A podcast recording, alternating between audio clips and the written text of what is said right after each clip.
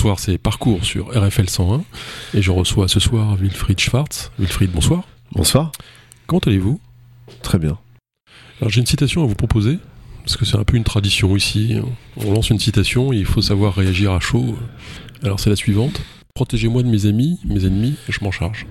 J'adore passer du temps avec mes amis. J'ai aucun regret euh, avec euh, les gens avec qui j'ai passé du temps, avec qui j'ai accordé ma confiance, même si parfois ils l'ont trahi. Aucun regret. J'en aurai jamais parce que je l'ai fait avec cœur. Et c'est ça qui compte dans la vie finalement, c'est accorder euh, pleinement sa confiance. Et des fois on est déçu et c'est comme ça. C'est tout. Alors vous êtes né en 1985 à Orléans, d'un père euh, cheminot. On peut dire cheminot au sens large pour un agent SNCF Oui, parce que cheminot c'est euh, aussi le, le sens d'une époque. C'est la, la possibilité qu'on avait à une époque de rentrer euh, simple agent SNCF et puis de gravir les échelons, passer des examens en interne, avoir une progression et finir cadre. C'est ce qu'il a fait. Je suis très fier de mon père. Et votre mère commerçante, Mhm. donc euh, orléanaise également? Tout à fait. ouais. Bon, un nom pareil, ça sent, euh, ça sent l'Est quand même. Ça sent l'Est, enfin, vous hein. savez, euh, ma mère, euh, son nom de famille c'est Baudier. Oui. On aurait pu avoir des affiches euh, voter Wilfried Baudier. Mon deuxième prénom c'est Jean. On aurait pu avoir euh, une affiche qui s'appelle voter Jean Baudier. Jean Baudier, oui, C'est comme peu- ça. Ça fait un peu Troisième République, ça. C'est l'histoire euh, aussi de notre, notre République, de notre mixité. euh, on, a, on a des échanges de noms, c'est comme ça. euh. moi, je, sans doute, a priori, j'aurais un arrière-arrière-grand-père euh, d'Europe de l'Est, mais euh, je ne le connais, je connais pas, je l'ai rencontré. Il est décédé avant que je, je puisse euh, avoir la chance de le rencontrer. C'est comme ça, on a des cultures qui se partagent, mais euh, Vous connaissez bien Orléans alors? Je connais bien Orléans. C'est quoi la différence entre Orléans et Tours Qu'on compare tellement? Bah, finalement, euh, les Tourangeaux se comparent beaucoup euh, à Orléans. Regarde Orléans avec envie. Mm. Mais lorsqu'on est orléanais, euh, finalement, on connaît assez peu Tours. Avant euh, mes 8 ans, euh, avant d'arriver à Tours, euh, finalement, je connaissais pas cette région. Très peu de, personnes de ma famille connaissaient cette région également. Je pense que les Orléanais sont, sont très tournés vers, vers Paris et cette concurrence euh, entre Orléans et Tours, c'est peut-être finalement plutôt Tours qui, a, qui est en concurrence avec Orléans euh, que l'inverse. En tout cas, je crois que c'est une- vraiment une erreur d'appréhension que de mettre ces deux villes en concurrence tout le temps. C'est pas comme ça que les gens vivent. Les gens, ils ont leur, leur Mm. quotidien. Quand vous êtes à Orléans, vous êtes effectivement euh, à euh, 50 minutes de Paris en voiture. Vous allez le week-end facilement visiter un musée euh, à Paris. Mm. Euh, vous allez euh, facilement euh, prendre le train à Qualis ou Interloire pour aller à, Orlé- à Paris découvrir un certain nombre de, de choses. C'est, je crois que c'est une erreur de mettre ces deux, ces deux villes en concurrence, contrairement à ce qu'on entend à Tours depuis des années, ce que j'arrête pas d'entendre. C'est quoi votre premier souvenir d'école? Le théâtre. Ouais. Oui, parce qu'à l'école de, de la République, à l'école publique, justement pour le coup à Orléans, en CE1, CM2, euh, j'ai fait du théâtre. Et avec un, un professeur, monsieur, mon instituteur, monsieur Fégard, euh, nous apprenait euh, le théâtre. J'avais. euh, c'était la sorcière de la rue Mouffetard. Ah oui, oh là là, oui. Ouais. Ouais, je racontais ça à mes enfants. Ouais, C'était chouette. ouais, ouais, c'est sympa ça. Et le collège Bien? Différent. C'est c'est pas une période, euh, le collège, très euh, sympathique, je pense, pour euh, personne, en fait. C'est un moment où. où- C'est le moment où vous cherchez un peu. Ouais, mais il y a des filles. Il y a des copains surtout, on n'est pas hyper intéressé par les filles à l'époque. C'est plus tard. Bon, enfin, chacun son choix. hein. Non mais rassurez-vous, c'est venu après. C'est venu au lycée. Plus. Et le lycée d'ailleurs, c'était bien? Oui, c'est mieux. C'est l'épanouissement, c'est une forme aussi de liberté, c'est les premiers engagements euh, dans les mouvements sociaux. Vous vous rappelez le moment où vous avez appris que vous aviez eu votre bac? J'étais pas euh, complètement euh, surpris par euh, l'obtention du bac, j'étais surpris par la mention qui n'était pas celle que j'attendais, était beaucoup plus faible que celle que j'attendais.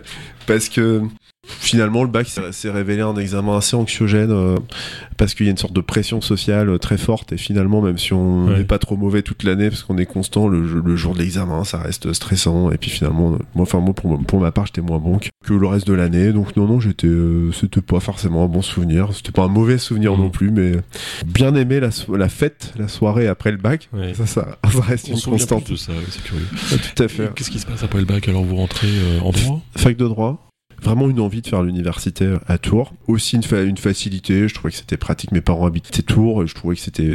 On a toujours la chance d'avoir des bonnes universités. euh. Le premier rêve, c'était quoi? Soit être avocat ou de juge Non, non, plus aller le, le plus loin possible dans les études euh, Universitaire universitaires, peut-être même plus euh, prof de droit, ce que j'ai évidemment pas fait, parce que c'est un parcours euh, absolument exigeant. Euh, donc j'avais pas forcément de but professionnel, avocat, je jamais voulu être avocat. Donc vous êtes diplômé en droit, mais en plus, ou à côté de ça, vous êtes en plus, euh, enfin vous êtes euh, docteur en psychologie. En fait, ça s'est fait au fil du temps, c'est-à-dire que Qu'est-ce qui vous amène euh, Ouais, les ces études, études de droit public, et puis ensuite euh, la volonté d'être euh, dans le domaine de la santé publique. Peut-être diriger un établissement hospitalier, c'était euh, c'était mon souhait. Donc j'avais j'ai fait euh, aussi un, un master en santé publique, Mhm. master qui s'est euh, qui s'est bien passé, des rencontres avec des professeurs d'université, euh, des médecins euh, qui m'ont aussi encouragé à, à poursuivre et donc euh, de, de faire une thèse proche de la santé publique. Il n'y avait pas de laboratoire en santé publique. Aujourd'hui, il y en a un, mais il n'y en avait pas à l'époque. Et ça parlait quoi de votre thèse? C'était sur euh, les comportements euh, des jeunes, euh, avec une étude qui s'appelle la, la théorie des comportements planifiés. C'est comment on peut essayer de prédire des comportements, aussi l'intention de changer son comportement en fonction d'un certain nombre de facteurs. Et donc, euh, j'ai fait, j'ai fait cette thèse euh, très passionnante avec euh, des, des professeurs euh, d'université euh, tout autant passionnants. Et Mais de changer les jeunes dans quel sens euh, Socialement ou affectivement ou scolairement? C'est leur comportement en santé d'une manière, euh, d'une manière générale. Donc, c'est comment on arrive Ouais. à intervenir euh, sur un comportement euh, en santé, précisément, euh, avec les différents facteurs, mais plus sur l'angle psychologique. Donc, j'ai travaillé sur cette, euh, sur cette thèse. C'était vraiment, euh, vraiment, vraiment très intéressant. J'ai appris beaucoup. euh, et donc, voilà. Donc, un double parcours à la fois santé publique, psychologie de la santé, et puis des études de droit au départ. Et la politique Ça arrive quand? Très tôt, mais euh, dans le sens engagement, puisque dès le lycée, euh, je vous le dis, on est à l'époque où, Jean-Marie Le Pen arrive au deuxième tour des élections présidentielles, et donc là, il y a une vague hein, d'engagement chez beaucoup de lycéens, et j'en fais partie. Là, on est en 2002. ouais. Tout à fait. Et à partir de là, c'est la participation à, à beaucoup de manifestations. euh, c'est euh, le fait de s'opposer à l'avenue euh, de la famille Le Pen ici ou là. J'ai beaucoup de souvenirs de, de militantisme à toutes les heures. Cette mobilisation envers Le Pen, est-ce que c'est pas un peu l'échec de votre génération aussi? Parce qu'on voit ce que ça donne. C'est un échec total. tout est à construire en permanence. Effectivement, euh, aujourd'hui, on est sur, un, sur une république euh, qui devient de plus en plus une république des populismes. Mm. Que ce soit dans tous les extrêmes, à l'extrême gauche euh, ou à l'extrême droite. C'est le dernier qui parle qui a raison. C'est celui qui euh, parle le plus fort qui a raison. C'est celui qui parle soi-disant au nom des gens qui a raison. Mais qui propose réellement une vision de la société aujourd'hui? Bah, c'est, En tout cas, moi, c'est, ça reste mon combat. Même si aujourd'hui, j'ai l'impression que ce, combat, qui est le temps de, la réflexion, le temps du recul, euh, est un, un combat que finalement peu de personnes euh, aspirent ou peu de personnes prend le temps d'écouter. Mais euh, j'ai bon espoir que euh, ce combat euh, démocrate finalement reviendra. Oui, parce que pour l'instant, si c'est pas Le Pen, c'est Zemmour. non Ça a été moins, c'est pas tout à fait Zemmour quand même au final. Ouais. Tant mieux. Euh, donc ce premier engagement politique qui vient tôt, au moment de la mobilisation, en s'apercevant que Jean-Marie Le Pen est au deuxième tour, euh, ça vous conduit euh, au Parti Socialiste? Oui, au mouvement des jeunes socialistes. Ouais. Puis ensuite au parti, au parti socialiste, qui était un parti très engagé. Je me souviens de, Ouais. des heures et des heures euh, de militantisme, euh, avec euh, aussi la tentative de travailler avec d'autres partis. les Verts aussi, on avait des réunions avec les jeunes des écologistes et les souris vertes, etc. Bon. Mm. Donc on, on- on- vraiment on avait des, beaucoup d'heures euh, beaucoup d'heures militantes, beaucoup de travail militant et euh, moi c'est ça que je, je, je suis d'abord je pense quelqu'un d'engagé. Mais c'est un regret cette époque? En fait la, la, la prise après de, de fonctions euh, politiques euh, fait qu'il y a quand même un certain nombre parfois un peu de pertes euh, de sens dans, dans la- les raisons de son engagement. Puis ensuite des déceptions qui arrivent euh, et des gens qui se transforment au fil du temps, ouais c'est sûr, ça c'est dommage. Non, aujourd'hui, ce qui est le constat, c'est que finalement, les raisons de mon engagement euh, il y a plus de 20 ans, euh, enfin finalement, pas grand-chose a, a été évolué, donc tout reste à faire. Donc au contraire, non, je Mm. pense que plus que jamais, il est temps d'être militant aujourd'hui. Euh, Ce militantisme, euh, c'est pas aussi la signature de... Là aussi, enfin, je suis un peu pessimiste ce soir, mais de ce qui sera un échec qui fait qu'Emmanuel Macron arrive facilement à rafler la mise en disant, bah voilà, ni droite ni gauche. En fait, Emmanuel Macron arrive à... Est-ce à- qu'il a pas un peu tué le game en, en disant, Non, mais il tue, il tue le game parce qu'il euh, il arrive à donner de l'espoir à un certain nombre de gens qui n'ont plus d'espoir dans les systèmes euh, politiques, dans les partis. Et finalement, euh, son approche au départ, elle, est- elle peut être séduisante. C'est de dire, euh, vous êtes dans un parti euh, qui, vous, qui vous aspire, vous n'avez pas la possibilité vraiment de, de vous exprimer, euh, vous n'avez pas la possibilité de d'émerger. Et je pense qu'un certain nombre de personnes ont été séduits par rapport à ça, puisqu'effectivement, peut-être que on arrivait à une époque où les partis politiques euh, commençaient à vieillir, en tout cas n'avaient pas pris un certain nombre de virages, que ce soit le virage euh, du digital, du numérique, de Mm. l'expression directe. Ça c'est dommage. Je pense que euh, de manière un peu trop tardive, les partis politiques ont pris conscience qu'il fallait aujourd'hui avoir une communication plus directe. Emmanuel Macron a devancé ça et effectivement a séduit un certain nombre de personnes, une frange de la population et aussi des politiques euh, qui avaient du mal à émerger dans, ces partis, euh, qui ont pris, qui ont fait son choix. Mais moi j'ai pas fait ce choix, même si euh, des fois euh, effectivement les appels du pied étaient, étaient importants, euh, mais euh, j'ai- pas fait ce choix parce que je trouvais qu'il n'avait justement pas de vision très claire de la société, et je, comprenais pas où il voulait nous amener.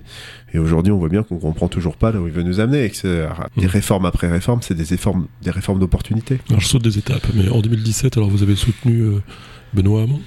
Oui, j'ai soutenu Benoît Hamon parce que là, pour le coup, il y avait une vision de la société qui, euh, qui m'intéressait. Après, euh, moi, j'ai jamais été euh, dans, la, dans ce qu'on appelle euh, la gauche de la gauche du, du, du parti euh, socialiste.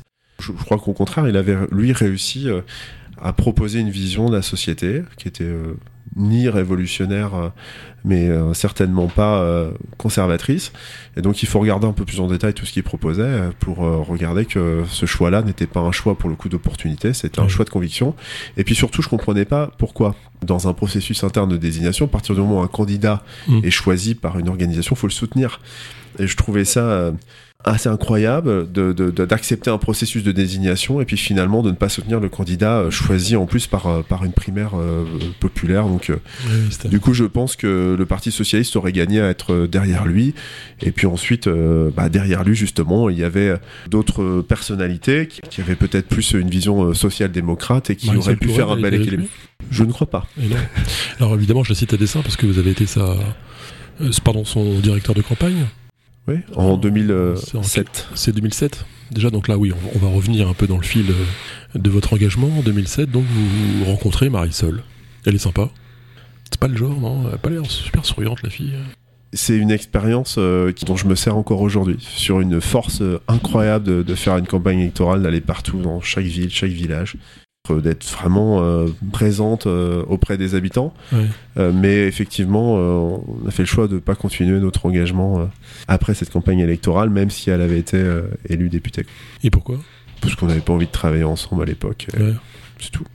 C'était quoi Des cultures différentes Des visions différentes?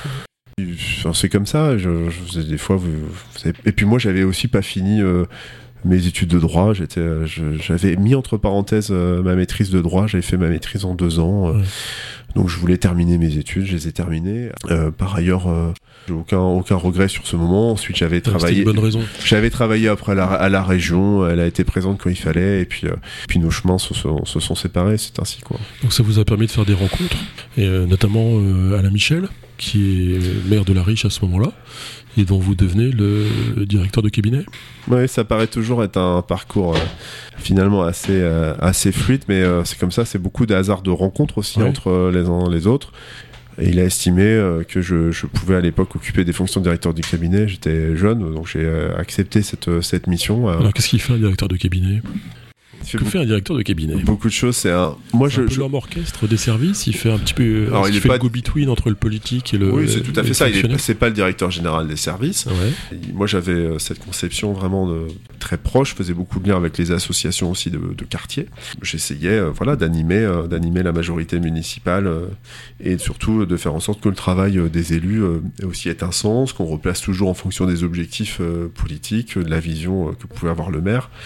Les choses se sont bien passées et euh, quelques années après, l'équipe euh, municipale avec laquelle je travaillais euh, très bien. euh, à partir du moment où, où l'ancien maire avait souhaité euh, passer la main, euh, finalement les choses se sont faites assez naturellement pour que je puisse, pour que je devienne maire. Voilà. C'est pas prévu. C'est pas très naturel comme truc. D'habitude, sont deux, deux mondes assez étanches entre, entre le fonctionnaire qui fonctionne et le politique euh, qui se présente. Alors moi j'étais pas fonctionnaire hein. à l'époque, j'étais agent euh, contractuel euh, Oui. de la ville de La Riche. Euh, Et puis, euh, non, mais je suis, du coup, je suis naturellement quelqu'un d'engagé, quelqu'un de présent, et donc sur le terrain, donc il y, a ce, il y a ce travail qui se fait Ouais. avec les, asso- les associations, avec les élus, les choses se passent bien. Non, effectivement, ça s'est fait, euh, ça s'est fait quand même assez naturellement. Après la campagne de 2014 où je me présente, les, choses changent. C'est-à-dire qu'après vous êtes dans la posture du candidat, c'est totalement différent. Ouais. Vous subissez un certain nombre d'attaques, et là vous vous rendez compte que ça commence vraiment, quoi. Il y a des trucs qui vous ont blessé déjà là?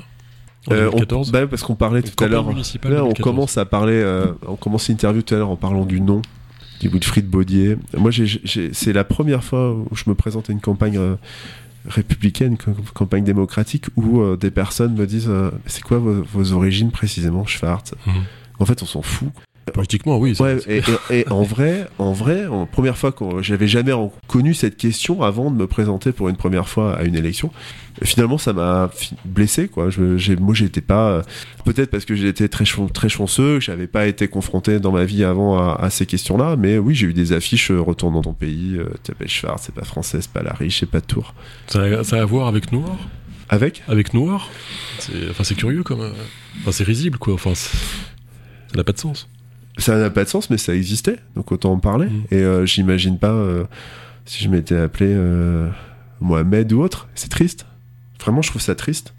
Et Donc j'ai encore aujourd'hui ça? Bien sûr. Mm. Et ça, je pense que c'est un, un combat qui doit être euh, permanent, que moi j'ai ressenti finalement au début. euh, Aujourd'hui, je, je le ressens moins, évidemment, parce que les gens après euh, se posent moins la question, ils vous connaissent.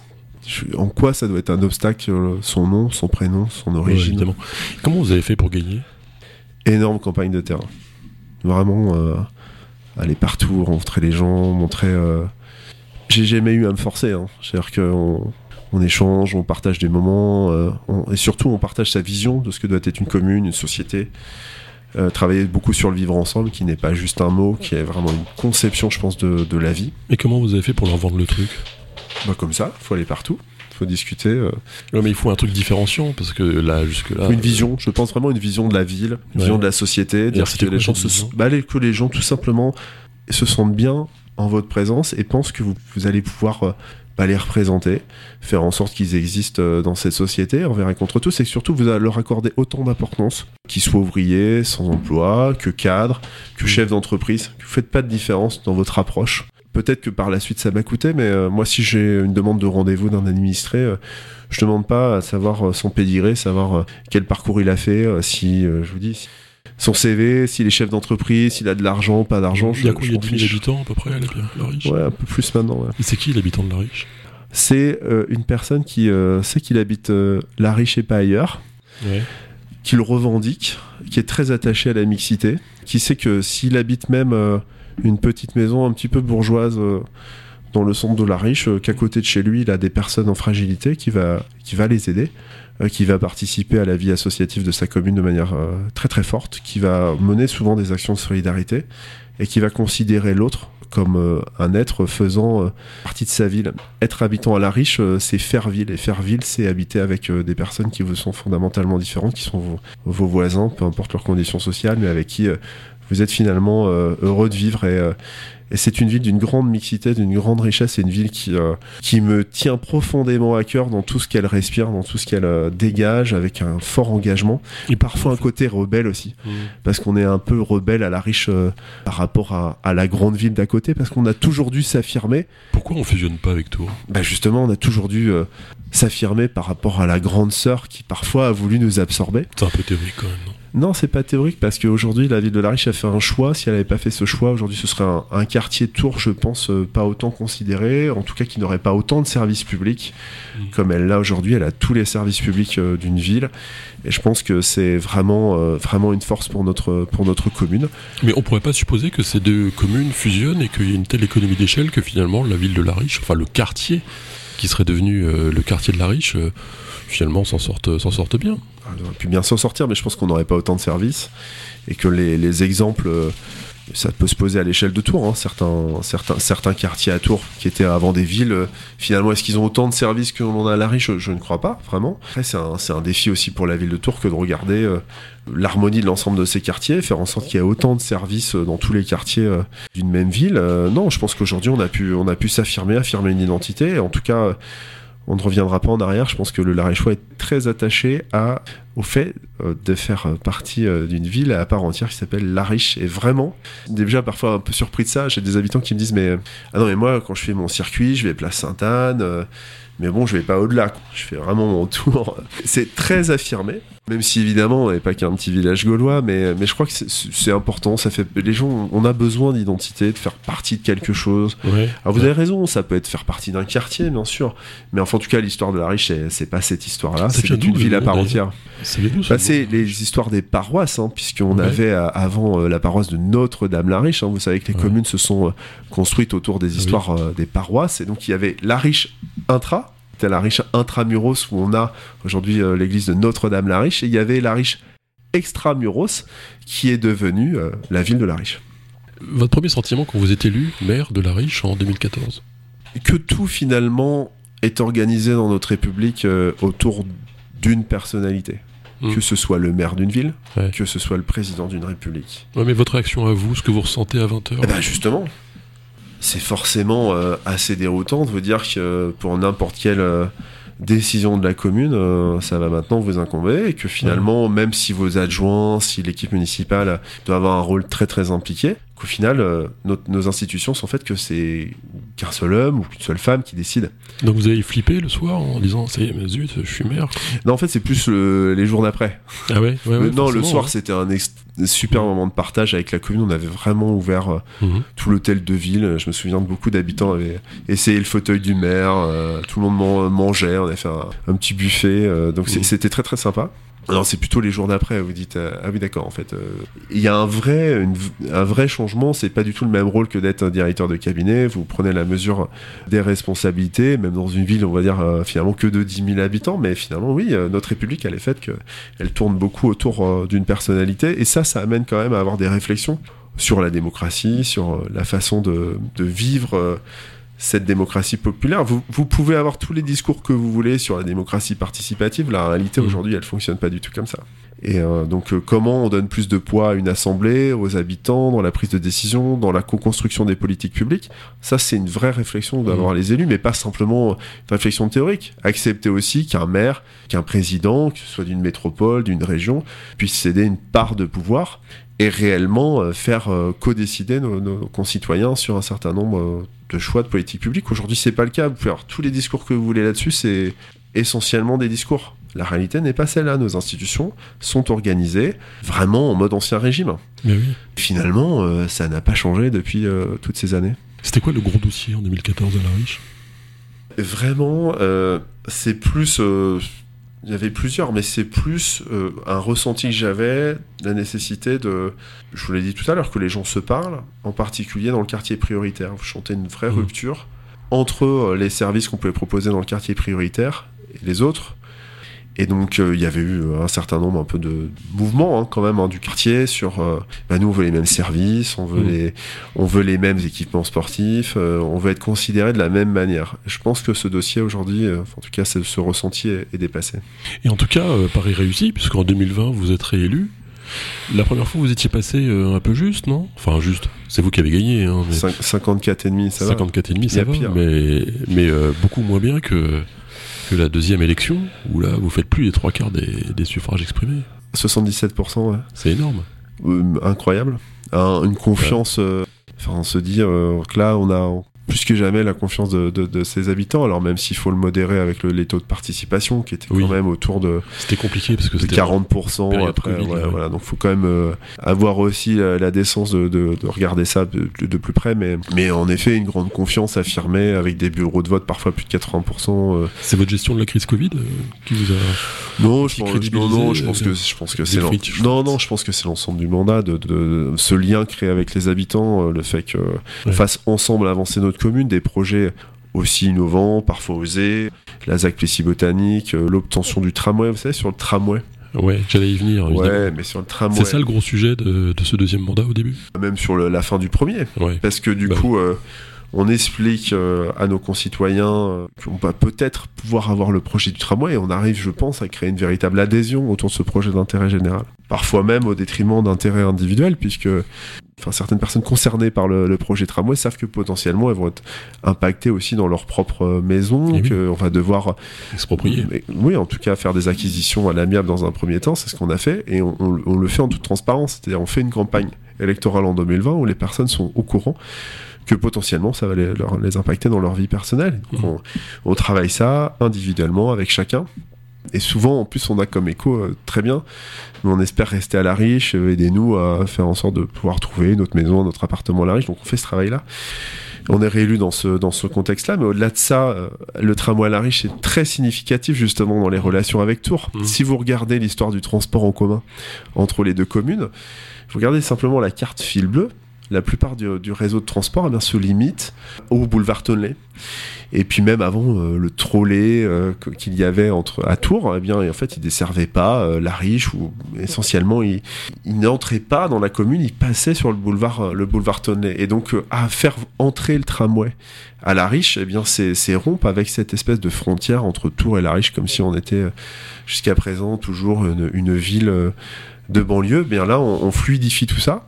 Ça veut pas dire qu'on casse notre identité, mais que par le transport, eh bien, on a euh, finalement le même droit au service public euh, que les Tourangeaux. Et donc ça, ça a été évidemment très très fort chez les Larichois. Évidemment, un tramway, c'est surtout un outil de transformation d'un territoire. C'est des projets d'aménagement de ville, c'est des nouveaux services publics à créer. Et c'est ça qu'on a, je pense, euh, fait comprendre aux habitants et suscité, ce qui a suscité l'adhésion. Pourquoi le tramway c'est mieux qu'un bus Bah ça c'est indéniable. Il y a, vous parliez tout à l'heure euh, de mon parcours euh, et de mon doctorat. Ben, quand on fait des études supérieures, on, a, on essaye d'avoir un certain nombre, parfois un peu de rigueur scientifique. Et bien là, c'est simple en fait. Hein. Tous les, toutes les études montrent que il y a une appétence plus grande au transport en commun et qu'il y a des chiffres bien meilleurs euh, de changement de comportement. On en parlait au début.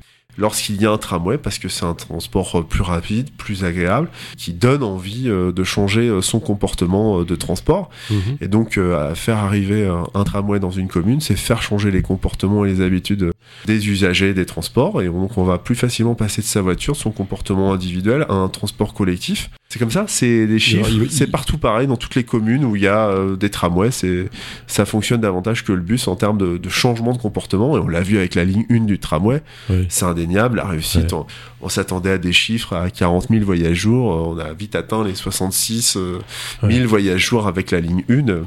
Alors question, est-ce qu'il y aura une deuxième ligne de tramway? Moi, je le souhaite, j'ai tout fait pour. Ah, c'est pas une réponse. Bah, j'ai tout fait pour. Après, je suis plus en poste. Je vais pas euh, maintenant. euh, ça Ah, mais je vous demande pas en tant que décideur, mais en tant qu'observateur, à la limite. euh, Aujourd'hui, vous ce- prenez votre boule de cristal. Non, mais ce est-ce que serait- demain il y en a un ou pas? Bah oui, tout est en ligne pour.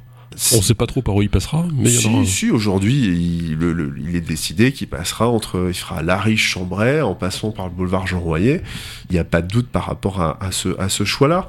Même si moi, je suis en désaccord avec le fait qu'il passe sur le boulevard Jean Royer, je pense que Il aurait dû passer. euh, boulevard Béranger. Évidemment, euh, un, un tramway euh, va fonctionner quand il va être en hyper proximité, quand il va générer beaucoup de montées, beaucoup de descentes.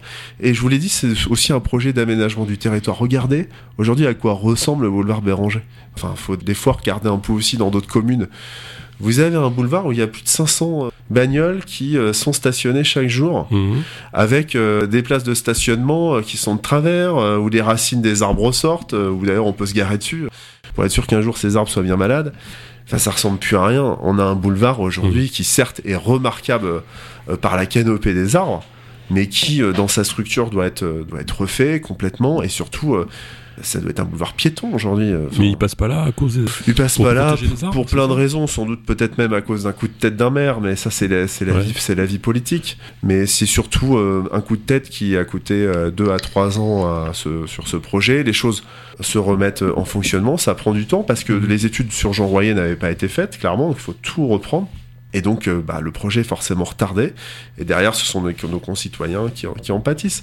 Plus euh, le coût financier qui est, qui est évidemment important. Eh oui. Et euh, cette deuxième élection vous donne donc l'opportunité de devenir également président de la métropole. Alors, ça se passe rarement par, par opportunité. Déjà parce que je, C'est-à-dire. oh, bah, auparavant, je suis quand même 6 ans vice-président. Quand je suis en charge de la rénovation des quartiers prioritaires. Aujourd'hui, on, voit que les choses se font dans le quartier, notamment du Sanitas, parce qu'on y a travaillé depuis des années avec les services, avec euh, le service donc de, la rénovation urbaine, la politique de la ville à la métropole, dont je m'occupe à l'époque. Ce sont euh, des agents qui font un travail remarquable. Ce sont aussi des dossiers qui sont étudiés en lien avec les services de l'État. Et donc je, fais cette mission qui se passe bien. Les collègues, euh, là encore, en maire, conseiller métropolitain euh, constate une certaine fluidité, l'avancée des dossiers. Et donc, euh, je ne deviens pas président de la métropole comme ça. Souvent, on fait un portrait mmh. du gars qui est devenu parce que euh, un tel aurait décidé.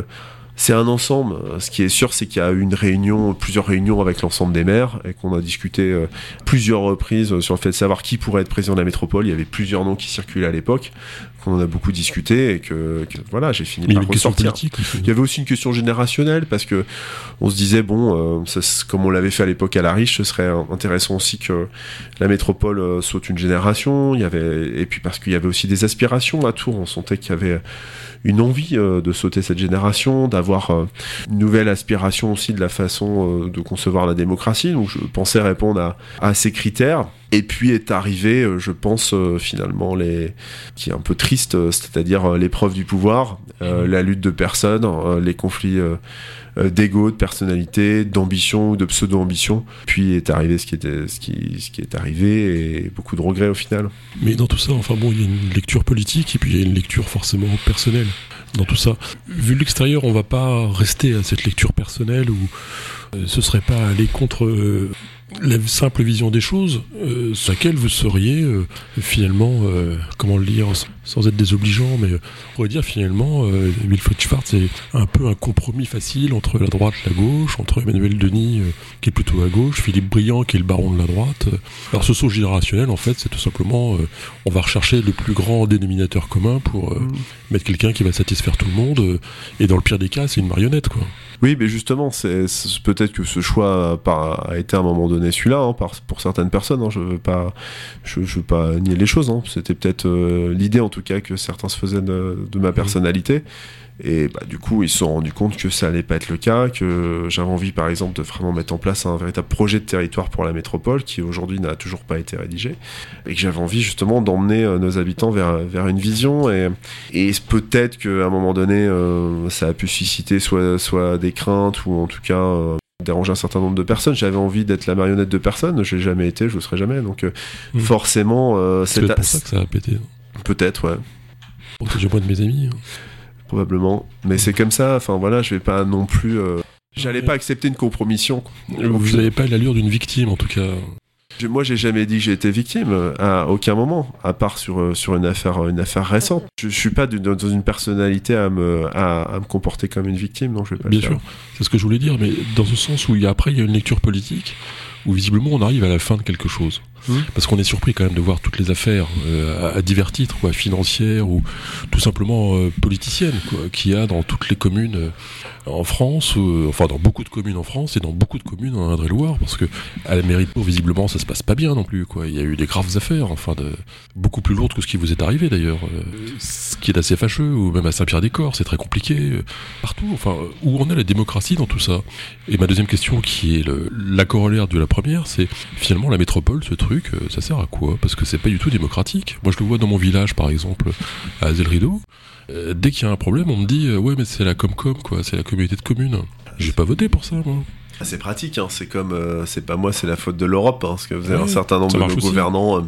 Non, je pense que s'il y a un, échelon à supprimer dans le millefeuille territorial, en tout cas à revoir de fond en compte, c'est l'échelon intercommunal, qui est un échelon, après l'avoir expérimenté, absolument pas démocratique puisque vous donnez finalement euh, des pouvoirs que vous avez confiés à la base au maire de votre commune, vous le donnez à quelqu'un que vous n'avez pas désigné directement, qui est un président, que ce soit un président d'une agglomération, d'une communauté de communes ou d'une métropole.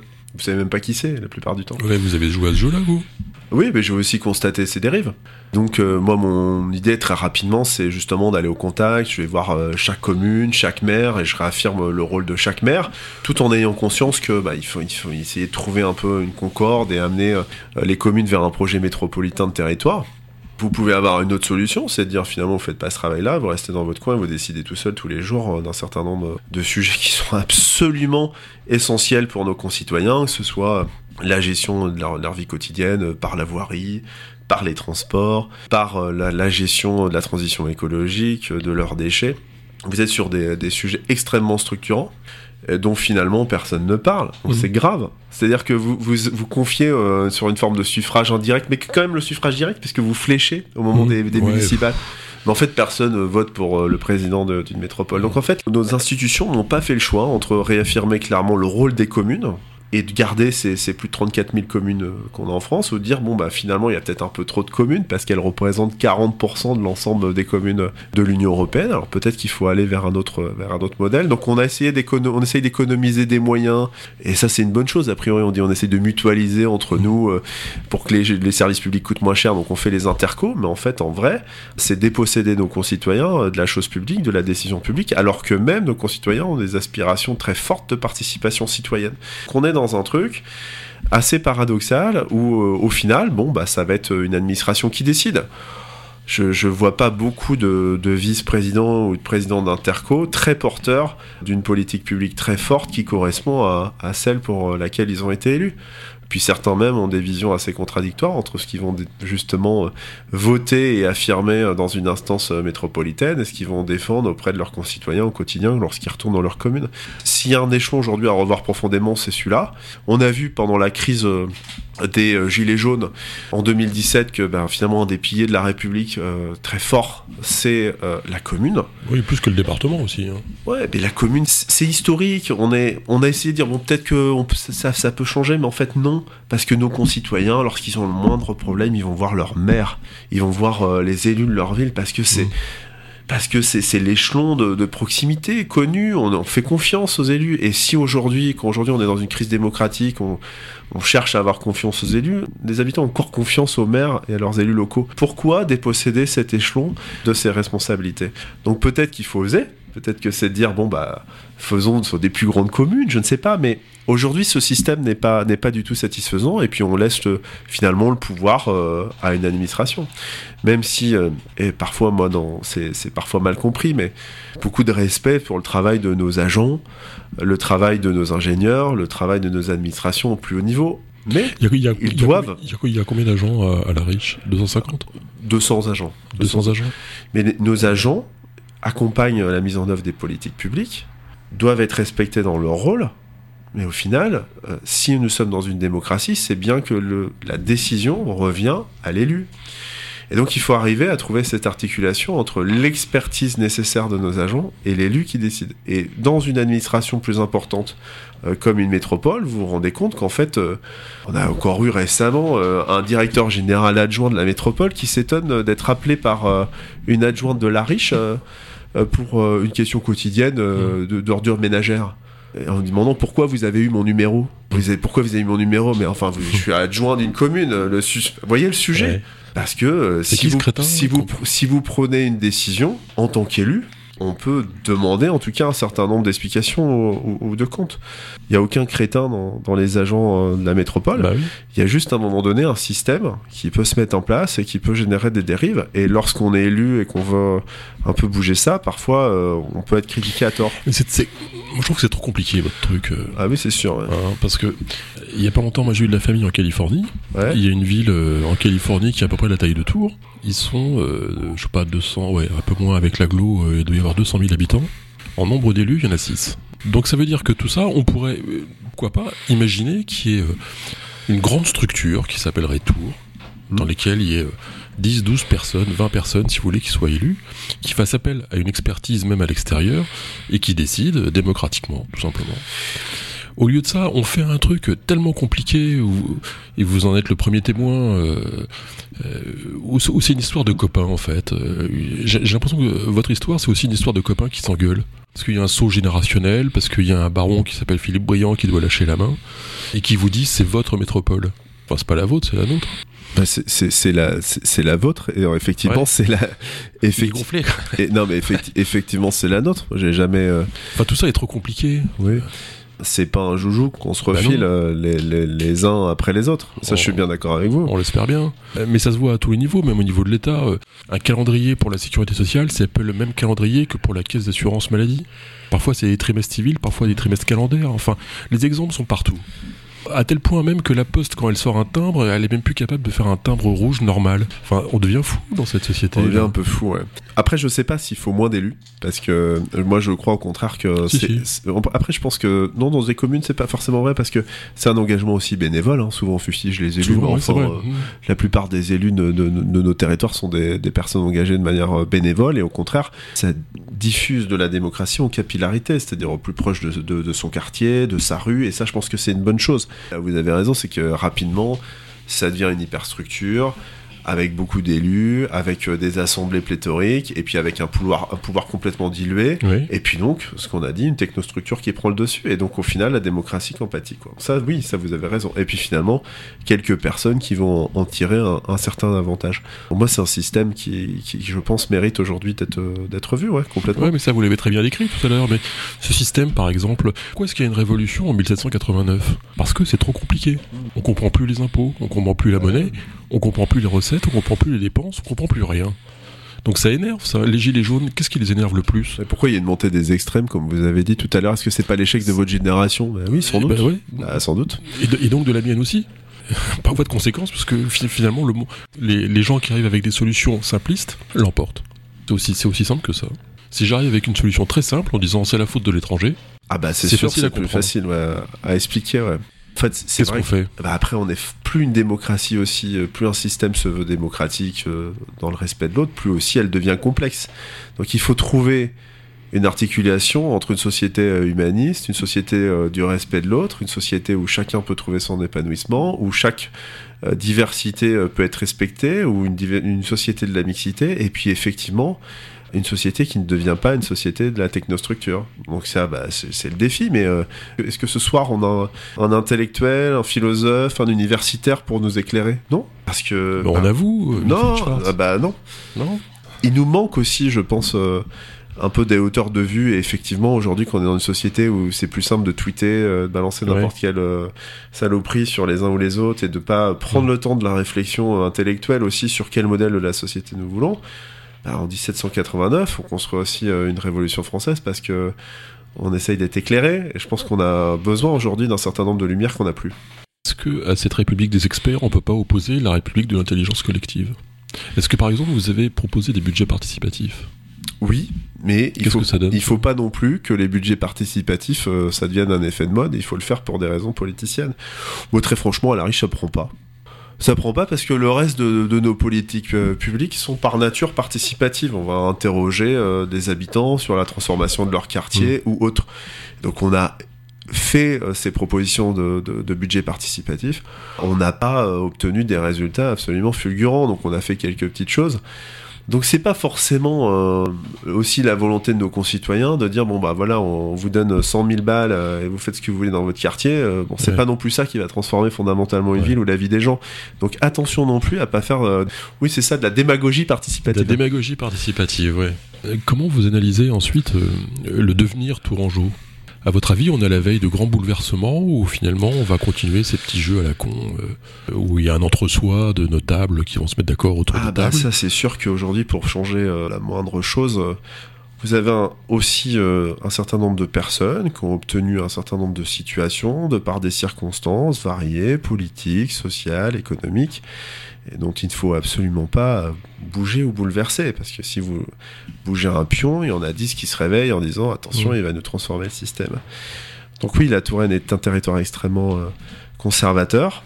Euh, On dit souvent attention, il y a un risque de décrochage. Moi, je le disais en, en- en tant que président de la métropole, je disais il y a un risque que notre territoire décroche. Bon, bah, c'est fait. hein. Faut C'est rega- fait. faut- oui, c'est fait. Faut regarder. euh, genre, on parlait d'Orléans au début de l'émission. euh, Ouais. Il y a des difficultés à Orléans, mais euh, bon, finalement, ils s'intéressent pas beaucoup à Tours. Ils ont raison. Non, en plus, je pense qu'un certain nombre de politiques. euh, D'ailleurs, dont Jean Germain, Jean Germain avait toujours fait en sorte qu'il n'y ait pas euh, un cursus de médecine à Orléans. Bah maintenant c'est fait, il y a une fac de médecine à Orléans, donc allez faire vos études à Orléans pour la fac de médecine, alors que Tours avait jusqu'à présent Mhm. cette chance d'être en région vraiment faire de lance, euh, ouais, avoir le leadership euh, des études en médecine, c'est plus le cas. Et sur d'autres exemples, même Châteauroux, sur un certain nombre de, de sujets. À Châteauroux, il y a un maire extrêmement dynamique, euh, très sur les projets d'innovation. donc, qui aurait osé à un moment donné comparer Tours avec un certain nombre de projets de Châteauroux? En termes de mobilité, Le Mans, ils sont plutôt excellents. Angers, n'en parlons pas, sur un certain nombre, mmh. même sur la, sur la vie sociale, sur la vie culturelle. Ça fait un peu gris tout ça, non?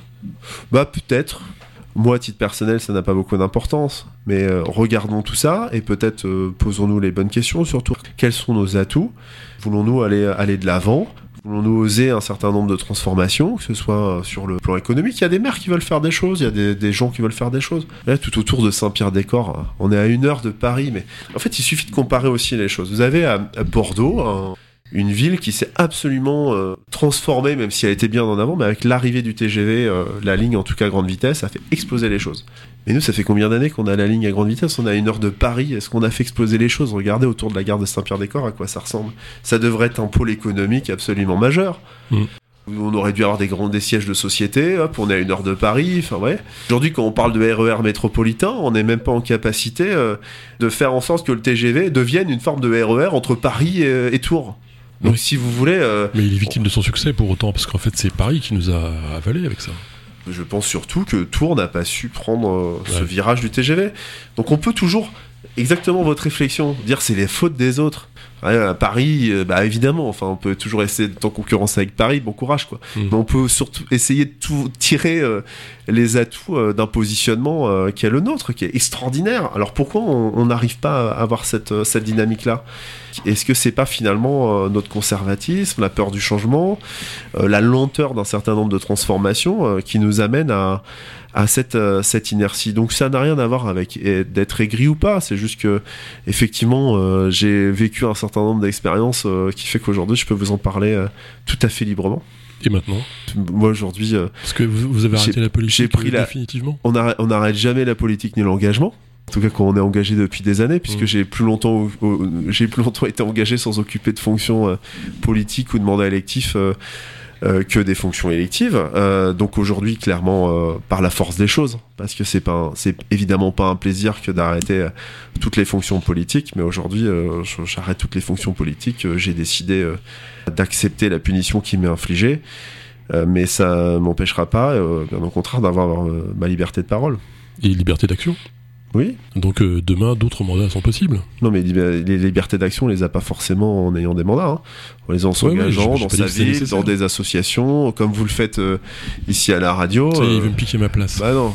Eh, bah, vous invitez un politique. Euh, ouais, il est d'accord. Vous invitez un politique, vous prenez les risques. Non, mais où il y avait plein de formes d'engagement, on peut s'exprimer différemment, heureusement, et euh, c'est ce que j'ai envie de faire. Et donc je vais pas. Euh, globalement, j'ai évidemment été très affecté, très triste par tout ce qui est, à, mhm. ce, qui, est arrivé, mais mhm. je suis aussi très heureux de vous retrouver d'une manière très libre. Dire les choses sans me dire comment un tel ou un tel ou une telle euh, va interpréter ce que je dis. Aujourd'hui, je m'en fiche complètement. Oui, bien sûr. Ceci dit, on a un petit groupe de réflexion ici qui s'appelle le Club des 5. On, on va faire une deuxième équipe ça, réunit euh, Olivier Le Breton, Sophie Loconi, euh, Peggy Plou, Perico Légas. Qui ai-je oublié? Alain Dayan, je l'ai fait exprès Alain. Euh, donc ça c'est ça c'est une équipe, mais il y a d'autres gens qui veulent participer. Est-ce que ça vous amuserait, Wilfried, de venir de temps en temps à RFL 101 pour débattre de sujets institutionnels sur ce qui s'appellerait l'autre débat? Quand vous voulez, avec plaisir, vraiment. Alors, quelles sont sinon vos, vos motivations le matin quand vous vous levez? C'est quoi? Vraiment, je le, je le, dis ou pas? Non, non, non, le dites pas. le dites pas, en fait. je me dis, faut que je me dépêche, parce qu'il faut que je nourrisse mes chats. Euh, qui, euh, Non, mais ma motivation, je crois que je vous l'ai dit, c'est, c'est vraiment d'avancer. Euh, non, mais vous pensez pas à ça le matin en vous Moi, si, si, si. Vous levez le matin en disant, allez, tonnerre, je change le monde aujourd'hui. Ça, si vous voulez, ça, c'est un truc qui m'agace. Des, des articles de presse et tout. Ils ont même été parfois interrogés jusqu'à mes instituteurs de, collège en disant, au collège, ils disaient qu'ils voulaient être président de la République. au collège. aussi, Non, non, mais au collège, je voulais savoir On si j'avais. tous dit, à, non, part, non, mais je voulais savoir si j'allais gagner à, si j'allais gagner à, à, chat perché ou pas. Vraiment, je, oui, j'ai toujours cette force de l'engagement euh, pour les autres, un peu révolté euh, contre un certain nombre d'injustices, et c'est ça qui me motive quand je, je lis des trucs comme quoi à, 20, à, je sais pas, à 15 ans ou à 20 ans, j'avais euh, une espèce de carrière toute tracée, je voulais devenir président ou je sais pas quoi. Juste, juste c'est pas possible. C'est drôle. J'essaie juste de, de j'essaie juste comme chacun de m'en sortir dans ce monde, quoi. Mais euh, je parlais d'engagement peut-être plus personnel ou vous avez, euh, je sais pas, des hobbies, des trucs. euh, Ouais, je les garde pour moi. ouais. Par exemple. Non, je les garde pour moi. Qu'est-ce que vous gardez pour vous? Il est très fort. Non, il lâchera rien. On va pas jouer à ni oui ni non d'un autre côté. Le rock'n'roll peut-être? Non, même C'est pas, quoi, non. c'est quoi votre bouquin préféré? Mon bouquin préféré, euh, non, j'aime beaucoup les polars, moi, donc je dirais pas, Mhm. je dirais pas mon bouquin préféré, je dirais les polars. Le genre préféré c'est- Ouais, c'est les genres préférés. polar. Ouais, tout à fait. ouais. Et vous trouvez pas qu'il y a quelque chose de transcendant à être élu? Dans un pays aussi royaliste que la France, avoir le suffrage universel, est-ce que c'est pas quelque part avoir une espèce d'onction divine C'est- tout ce que je déteste. Bah. Non, mais je, je pense vraiment que c'est ce que euh, aujourd'hui euh, une espèce de république de l'ancien régime euh, nous inflige.